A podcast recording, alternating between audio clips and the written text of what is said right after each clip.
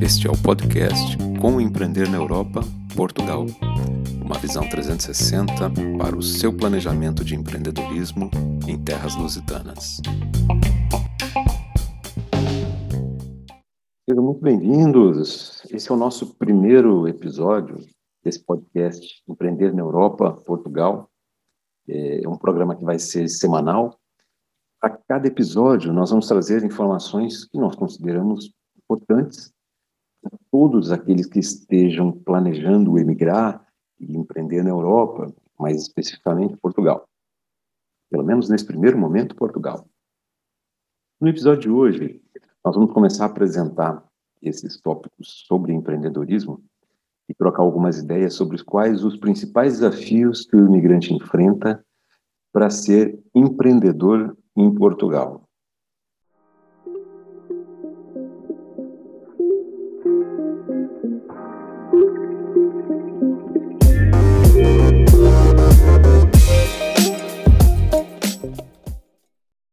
Nós acreditamos que esse conteúdo tem muita utilidade para todas as pessoas que são nacionais de, dos países de língua portuguesa, não necessariamente ou não exclusivamente para brasileiros, né? E que queiram vir para a terra de Camões, criar um projeto de vida como empresários, que queiram desenvolver um próprio negócio né? e querem que ele prospere.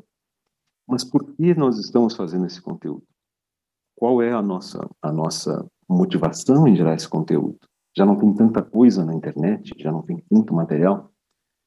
Na verdade, nós acreditamos que ele possa ser realmente muito útil e diferente por causa do formato do conteúdo, porque nós não vamos passar é, somente né, checklists prontas ou tópicos prontos para você é, para você conseguir fazer a sua marcação e, e finalizar a sua preparação. Não, nós não estamos entregando um conteúdo empacotado, enlatado. A nossa ideia é exatamente fazer algo que permita que você faça, você desenvolva, você chegue às suas conclusões do que, do como, do porquê de todas as coisas. É muito importante que seja algo personalizado, que seja algo que seja feito para você.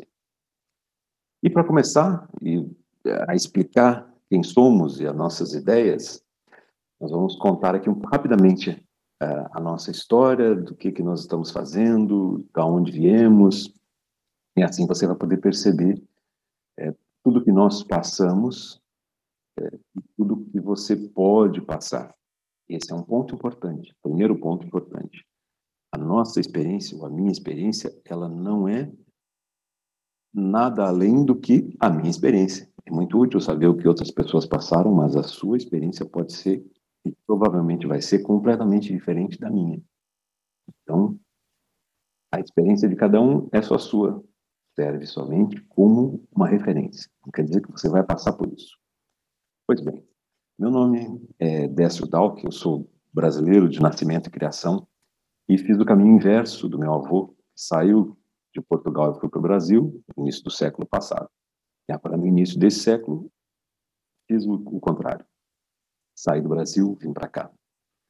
É, tenho uma formação inicial nas áreas de tecnologia, depois trabalhei por muitos anos aí na, na engenharia.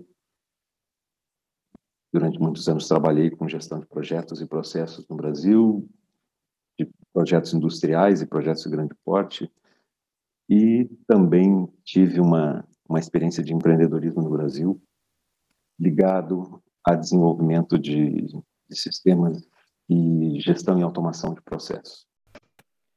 Bem, essa é a minha história. Temos também meu sócio Alex Matos, que não está por cá, mas vamos continuar então. Vamos avançar no assunto.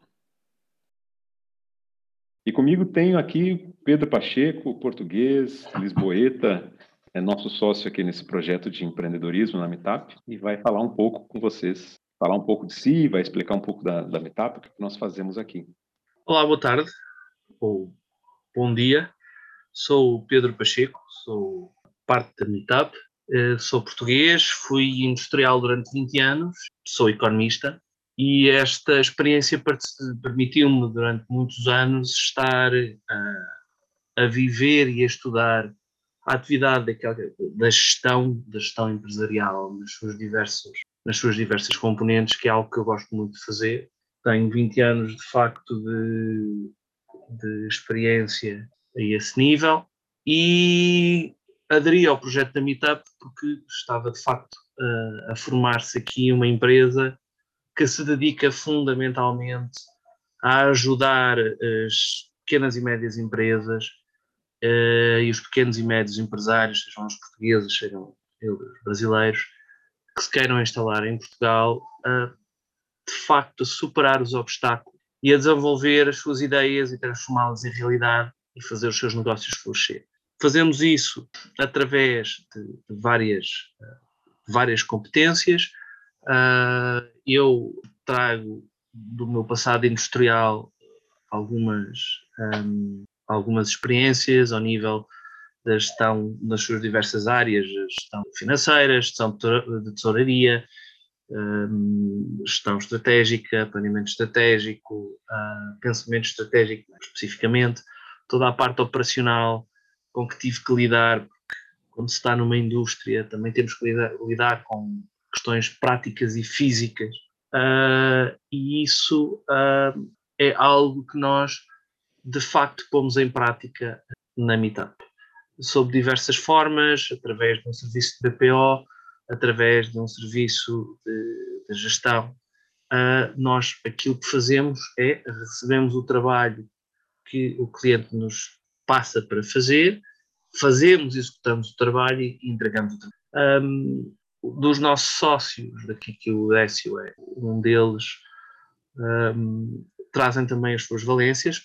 Uh, e, de facto, para além disso, nós temos uma crença e uh, fundamentada em conhecimento técnico de que as questões empresariais só chegam à sua fruição, só se, se desenvolvem verdadeiramente quando nós ligamos tudo através das pessoas que de facto cumprem a empresa. Porque a empresa, sem pessoas, não é nada. E são elas que cumprem o desígnio e a ação, são elas que executam no, no dia a dia aquilo que a empresa tem que fazer. E o resultado disso é que, se nós não cuidarmos das pessoas, não as formarmos, não as prepararmos, não as fazemos crescer, é mais difícil a empresa ser eficiente e crescer como, como tal e crescer no negócio. E, portanto, a Meetup especializa-se fundamentalmente neste tipo de área, neste tipo de intervenção. Somos uh, fascinados pelo fenómeno do, empre do empreendedorismo e da, da atividade empresarial. E aquilo que mais gostaríamos de fazer era, de facto, ajudar e participar no negócio das, dos empresários e fazê-los uh, atingir o sucesso nas diversas áreas que são possíveis, em função dos interesses de cada um, uh, que é aquilo que realmente importa. E, além disso tudo, é, esse ponto que você levantou, Pedro, que é a questão das pessoas, eu diria que é a parte mais mais importante do que a gente faz é essa visão, essa visão de que as pessoas e o, e o negócio em si tem que ser tratado em conjunto, porque boas ideias morrem com, com más atitudes ou com más reações. E a ideia desse desse conteúdo de hoje, desse desse episódio do podcast é exatamente a gente abrir os olhos das pessoas, né, para esse problema, porque muitas pessoas se preparam para um projeto de empreendedorismo, se preparam para um projeto de migração, saem do Brasil, de Angola, de Moçambique, de qualquer outro lugar para vir para cá, mas esquecem de se preparar um, um, em uma série de questões que são tão importantes quanto as questões técnicas, né, as questões práticas do negócio. Então, esse conteúdo desse, desse episódio, desse podcast, é a gente conseguir abrir os olhos conseguir mostrar essa outra visão de que tem essas tem assuntos, tem tópicos que são tão importantes para se preparar quanto a preparação prática do, do dinheiro, da passagem, da, do arrendamento da casa. É, as questões emocionais, as questões comportamentais, a gente, nós, né, enquanto enquanto brasileiros, enquanto inseridos assim, numa comunidade brasileira, nós já vimos tantos casos de pessoas que tiveram que abandonar o seu projeto, que tiveram que ir embora, porque não aguentaram a saudade ou porque não se prepararam adequadamente, porque os problemas foram maiores e assustaram mais, porque não se preocuparam com as pessoas que estavam ao redor, ou seja, a pessoa que veio para trabalhar estava muito bem, mas a esposa não, ou os filhos não. É muito importante, é muito importante. Imagino, imagino que para os portugueses, né, que já acompanham essas ondas migratórias e agora é só mais uma, também deva ter, vocês já devem ter presenciado muitas situações desse tipo. Pelo menos é, o próprio o próprio senhorio de uma casa que eu aluguei já tinha dito que tinha alugado para outros brasileiros antes, mas os brasileiros vêm, no caso dele, né, ficaram um tempo e depois foram embora. Ou seja, não conseguiram efetivamente fixarem por cá e construir um projeto no mínimo a longo prazo. Né? Isso é, um, é uma preocupação que a gente tem. Não sei se você tem alguma coisa a acrescentar nisso, Pedro. Sim, um, eu, para além de ter experiência de ter de estar, uh, enfim, no mercado e de ter trabalhado com brasileiros ao longo da minha atividade profissional, e sobretudo conhecer alguns, uh, que acabaram inclusive por se tornar meus amigos, também a, a, determinada altura tive uh, familiares que estavam na América do Sul. Tive a oportunidade, a oportunidade de viajar à América do Sul e de falar e de ver como é que os amigos sul-americanos de, de, destes meus familiares um, viam a Europa e, e, sonhavam com a Europa. Acho que, em primeiro lugar, mais do que abrir os olhos, uh, eu iria propor uma ideia um bocadinho melhor, que é abrir horizontes e ganhar consciência. Mais do que abrir os olhos, é abrir horizontes e ganhar consciência aquilo que eu notei em muita gente, não será toda, é que a Europa e os Estados Unidos, mas sobretudo a Europa, é vista como assim uma espécie de um sonho. Tem muita gente cujo objetivo era ir para a Europa e nem sequer sabia o que é que queria fazer ou deixava que fazer. Porque tinha a ideia que as pessoas na Europa chegam aqui e são bem-sucedidas só porque estão aqui. E eu, enfim, calava-me um pouco porque sabia na realidade o que é que custa fazer as coisas na Europa. Uh, obviamente que quem quer vir para cá tem que ter um primeiro passo que é planear a questão financeira ao mais ínfimo detalhe. Saber quanto dinheiro tem, para que é que precisa, o que é que não precisa, como é que faz. Em termos de dinheiro é absolutamente essencial e através hoje em dia da internet podemos saber facilmente quanto é que custa um aluguer de uma casa, uh, quais são os salários, quanto é que se pagam as coisas aqui em Portugal. Custo de vida cá, enfim, os, os próprios grandes supermercados podem permitem compras online e, portanto, nós podemos saber o preço dos produtos uh, a partir de qualquer sítio do mundo. Se for para estrangeiros, continente.pt ou pingodoce.pt uh, abre-se e vai-se lá ver tudo o que se pode comprar, que são os supermercados mais representativos do país. Mas para além disso, o que há uh, extremamente uh, importante é a tendência de se projetar na realidade o sonho que se tem na Europa. Uh, e de achar que aquilo que se vai ter é aquilo que temos em casa, só que melhor e à, e à, e à imagem dos nossos, das nossas ânsias, das nossas vontades. E não podia ser uma coisa mais uh, diferente dessa realidade. A Europa baseia-se numa forma de funcionar, num conjunto de valores que, apesar de serem ocidentais, são na forma de operar, na forma de nós gerirmos a nossa pessoa e o nosso tempo fundamentalmente diferentes daqueles praticados nas Américas e, sobretudo, na América do Sul. Uh, e o primeiro choque vem dessas diferenças, mas acho que ele é muito pior porque quando chegam cá, os, sul-americanos e os africanos têm um choque acrescido porque, de facto, o que encontram não é aquilo que sonhavam que iriam encontrar.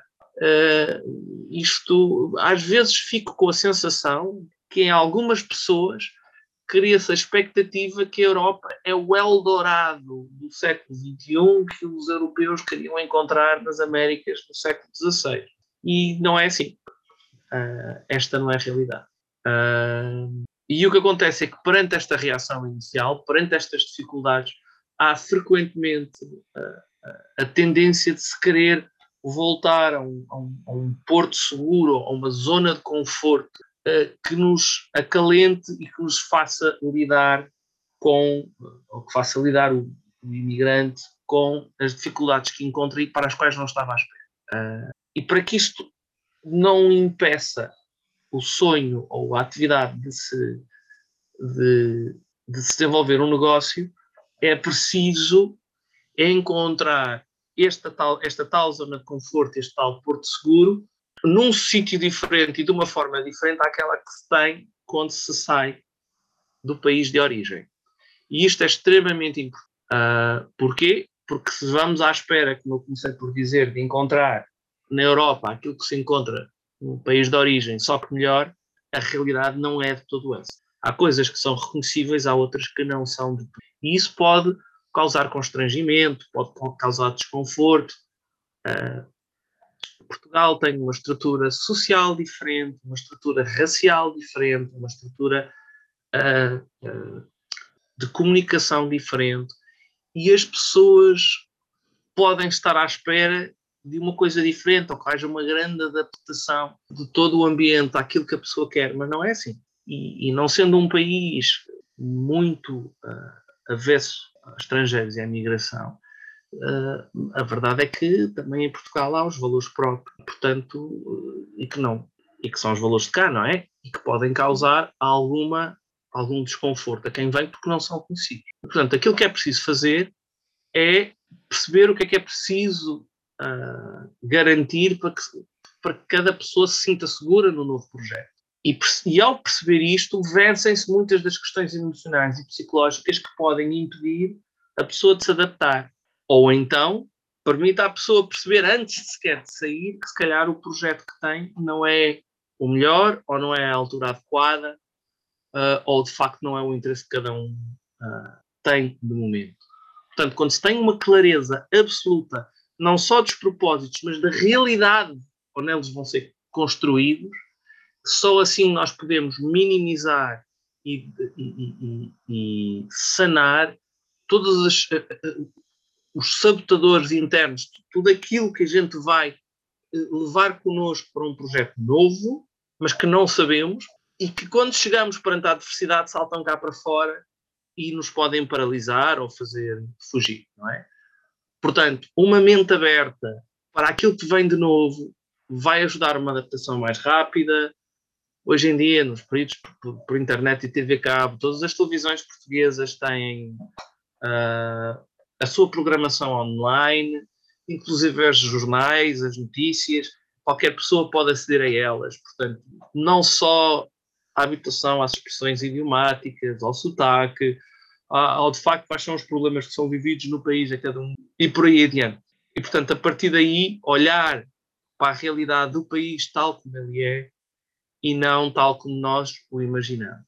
Porque uma coisa é certa: a Europa é um continente velho, onde as coisas estão já muito, muito sedimentadas, com, com muito, uh, já muito organizadas há muitos anos, uh, e apesar de ser um continente rico, Portugal não é dos países mais ricos, como se sabe, já é um país que está na Europa, isto exige rigor, responsabilidade, perceber o que é que se tem que fazer, há obrigações perante o Estado que têm que ser cumpridas, perante a sociedade, é esperado de uma pessoa o cumprimento de determinado tipo de regras sociais de trabalho, de pontualidade etc., que, que é preciso cumprir.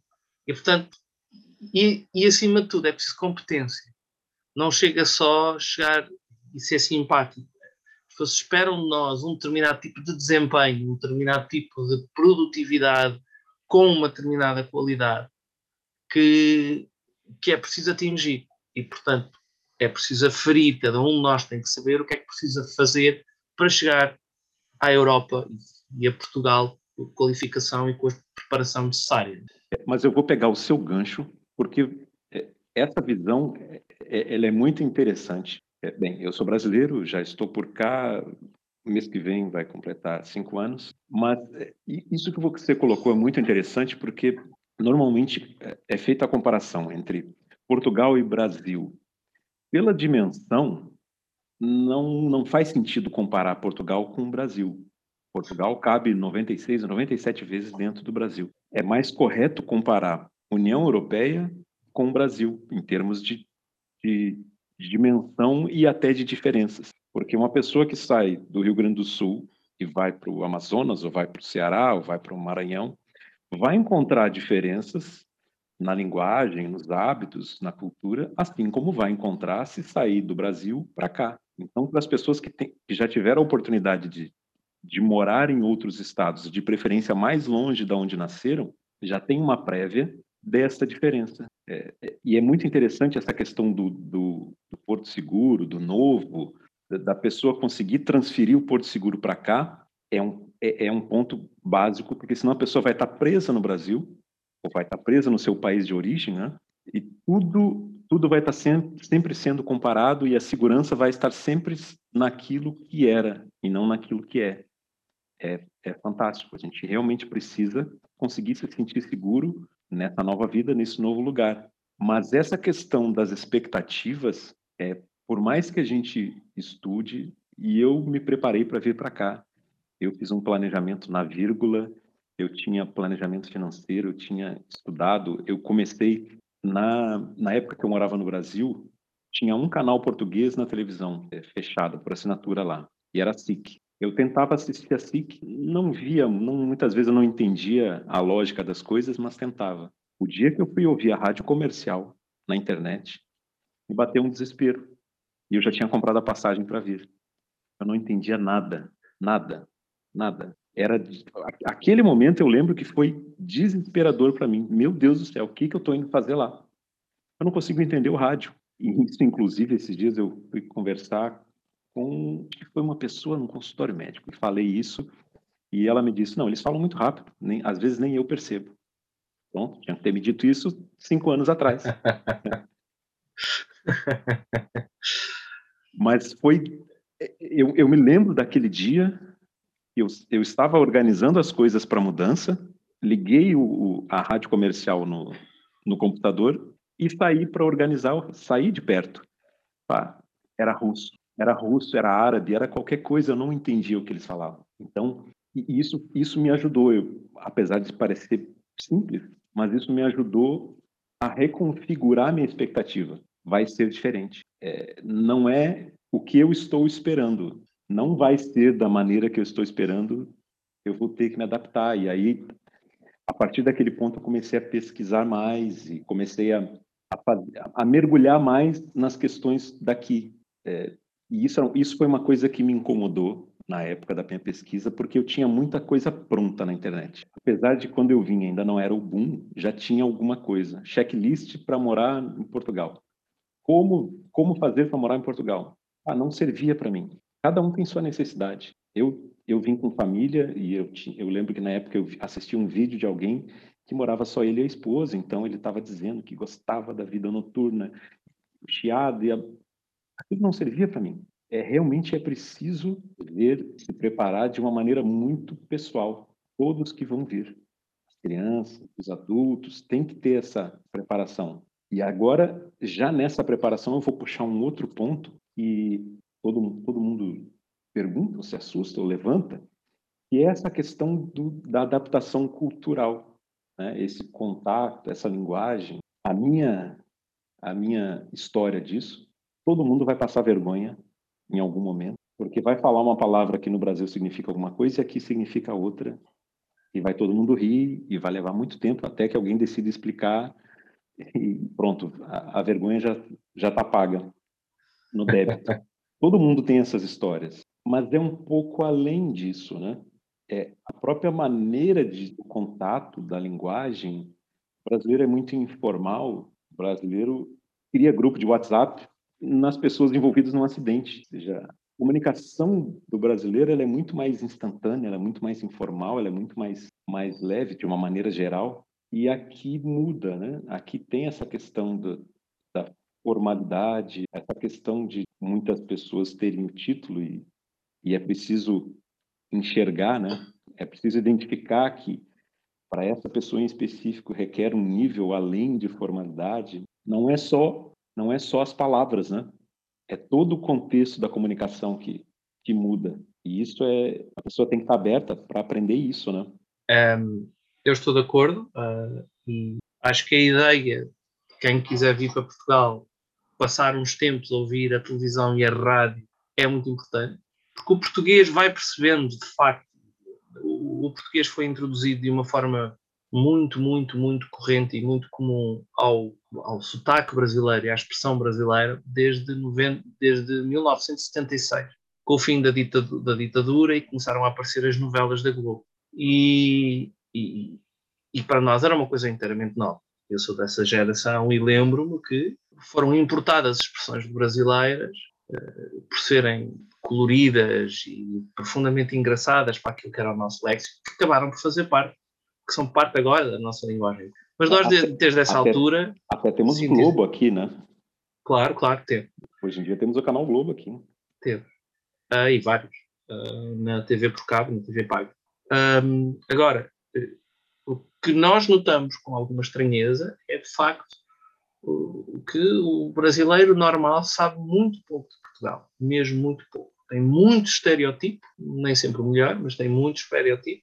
Mas, de facto, sabe muito pouco de Portugal. E uma das coisas que nós portugueses mais notamos é a dificuldade que o brasileiro tem em perceber o português, o uso corrente. E eu sei disso não porque vejo, mas por vários amigos meus brasileiros se queixaram de que durante os primeiros meses a dificuldade era imensa em perceber o que diziam os portugueses.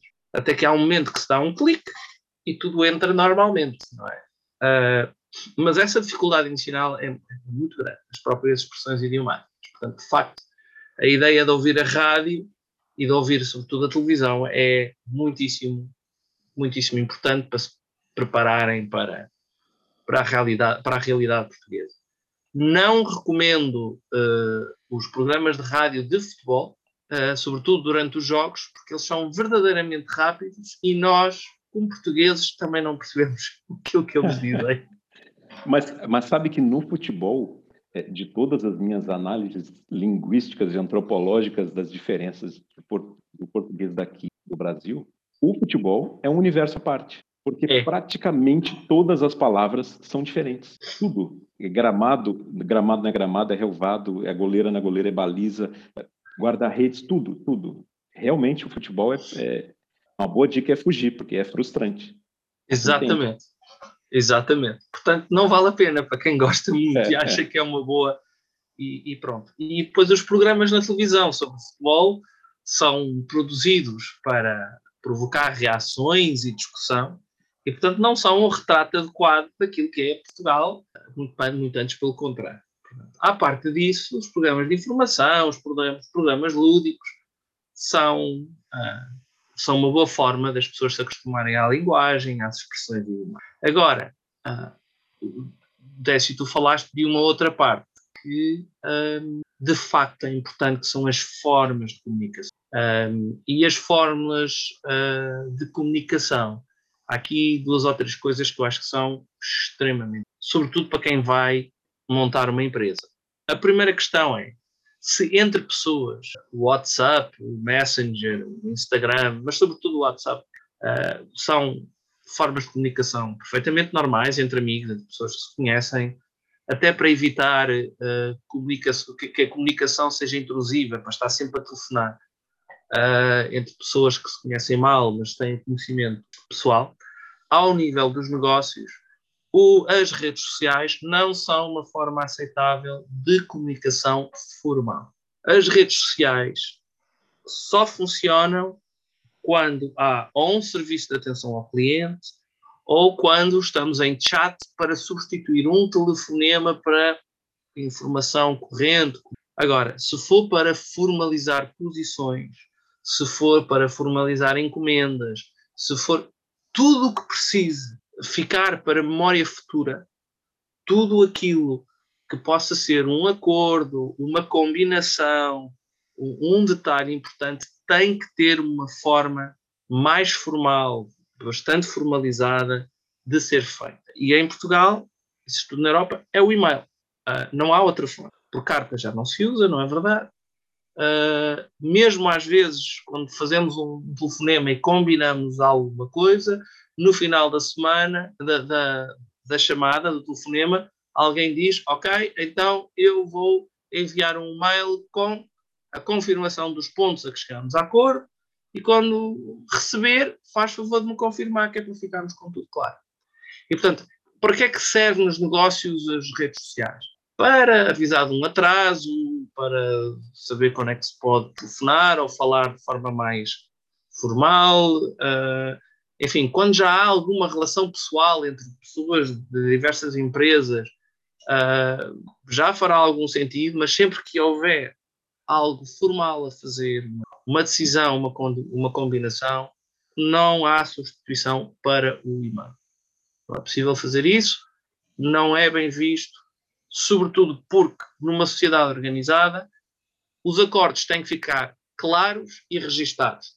Para, no caso de haver desacordos ou necessidade de confirmação de, de elementos, existe memória clara e concisa, guardada, arquivada daquilo que se combina. E, portanto, isto é muito importante. Relativamente, relativamente à linguagem propriamente dita, a, a forma de comunicação é também muito Nós somos mais formais, há novas gerações e determinado tipo de empresários que gostam de tratar as pessoas de uma forma mais direta, mas antes de se começar a falar com a pessoa, convém ver qual é o tipo de trato. Porque, na maioria das vezes, as pessoas ainda são formais. A linguagem é mais formal e é, sobretudo, é muito importante adaptar a linguagem.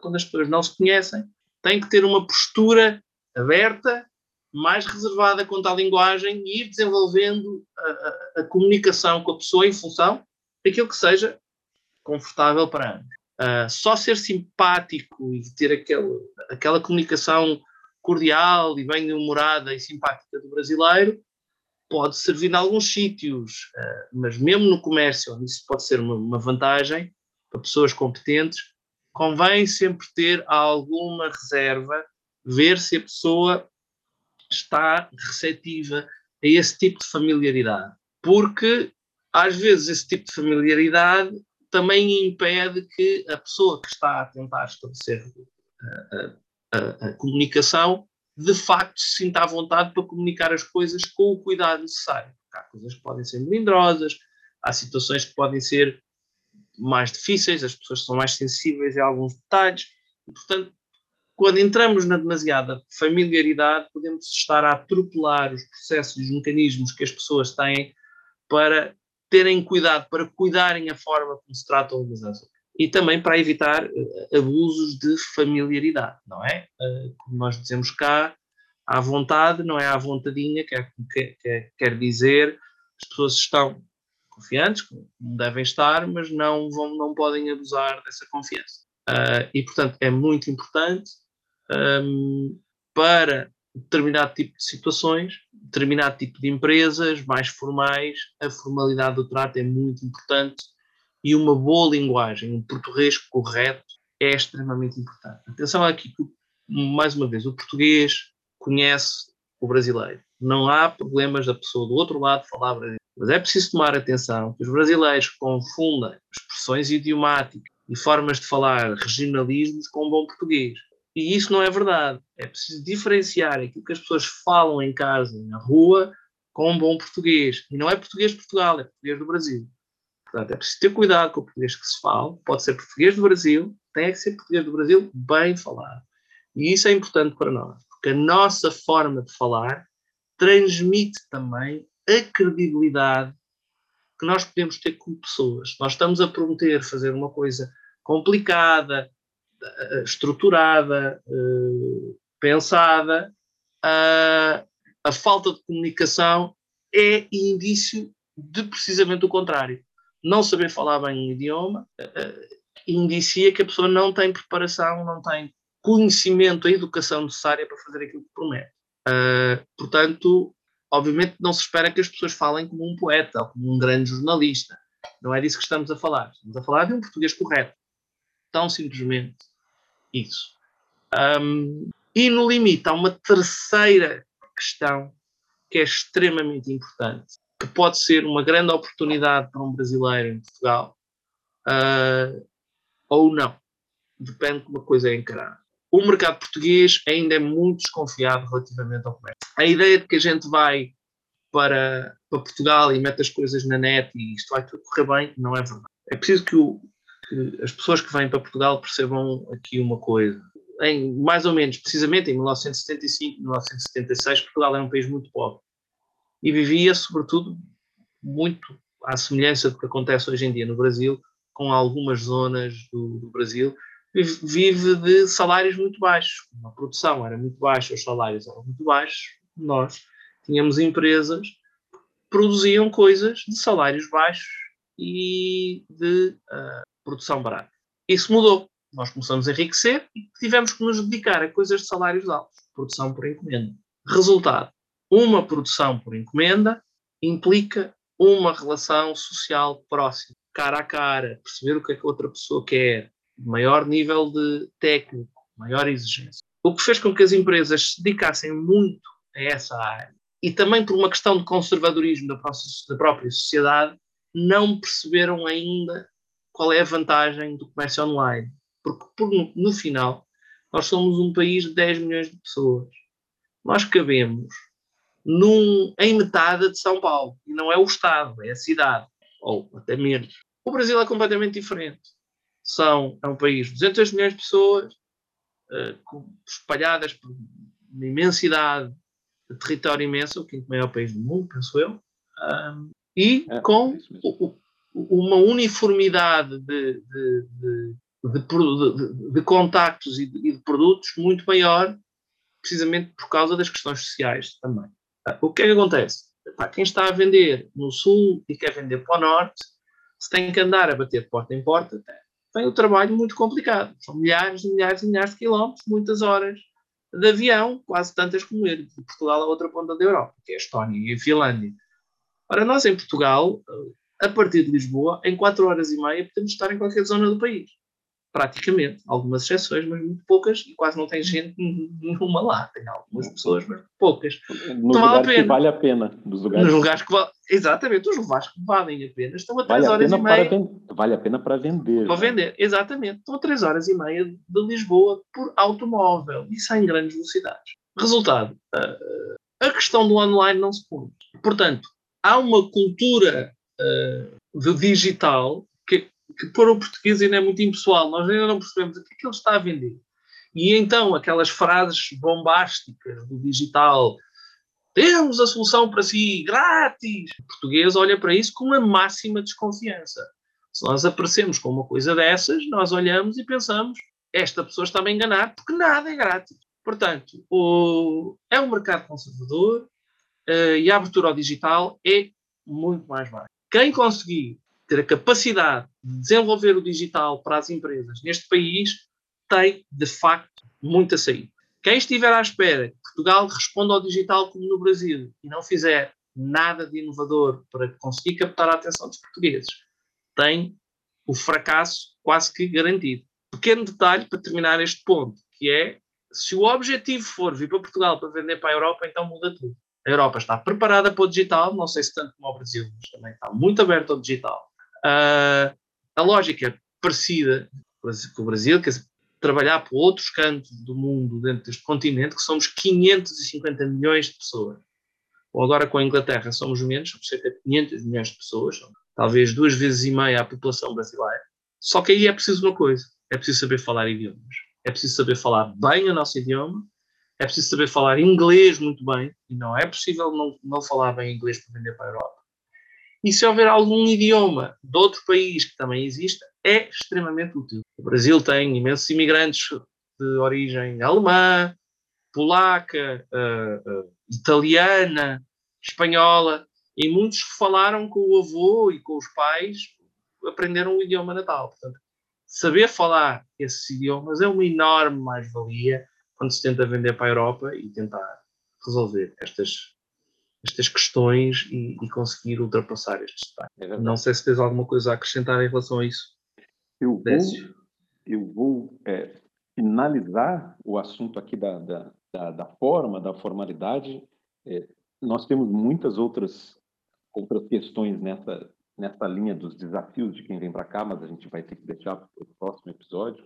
No próximo episódio a gente vê a questão da Europa, do mercado das tributárias. Mas, para finalizar, isso, Portugal teve uma, uma leva de imigração muito grande nos últimos especialmente nas, nas duas grandes regiões metropolitanas, Porto e Lisboa, apesar de que temos também outras cidades que começaram a se desenvolver exatamente para fugir disso. Braga, o, o Évora, teve muitas pessoas que foram para lá, próximas aos centros universitários.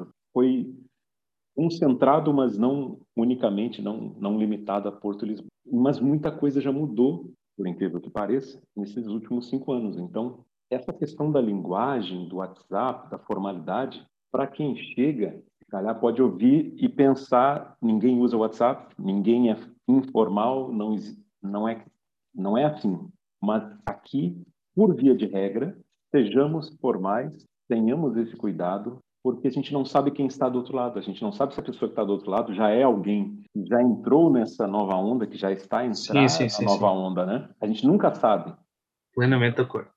Por via de regra, seja formal, seja mais cuidadoso, as diferenças do português Brasil-Portugal, muitas vezes elas são similares às diferenças do português dentro do próprio Brasil. Eu lembro uma vez, quando eu estive no Ceará, queria, queria contratar um bug, aqueles de andar na, na areia, e veio uma pessoa que morava lá, cuidava do bug, eu não entendia o que ele falava. Eu precisei de um tradutor dentro do Brasil. Eu precisei que uma pessoa viesse para me ajudar porque eu não entendia o que ele falava e ele também não entendia o que eu falava. E foi ridículo aquela cena. Eu estou dentro do Brasil e não consigo entender. Quando a gente assiste vídeos ou, escuta músicas ou áudios, coisas tem muito regionalismo, lá dentro do Brasil a gente não entende. Então, cria-se uma, uma faz muito barulho nessas diferenças do, português. Ela existe, mas assim como existe no Brasil. Mas o que aproxima os dois, os dois português falado nos dois países é um, um bom português. Quem fala um bom português no Brasil vai conseguir ser entendido aqui e o mesmo vale português de Portugal para o Brasil. Apesar de que nós, brasileiros, cá em Portugal, ainda temos uma vantagem, porque os portugueses estão acostumados com a nossa pronúncia. E o contrário não é verdadeiro. Para nós é muito mais difícil, a gente não tem contato com Portugal. Né? É, é um fato. Mas bem, por hoje encerramos. Temos muito, muito mais assuntos para tratar no próximo episódio. Vemos a questão do mercado, concorrências, questões tributárias, fiscais. Muito obrigado, Pedro e até a próxima. Até a próxima.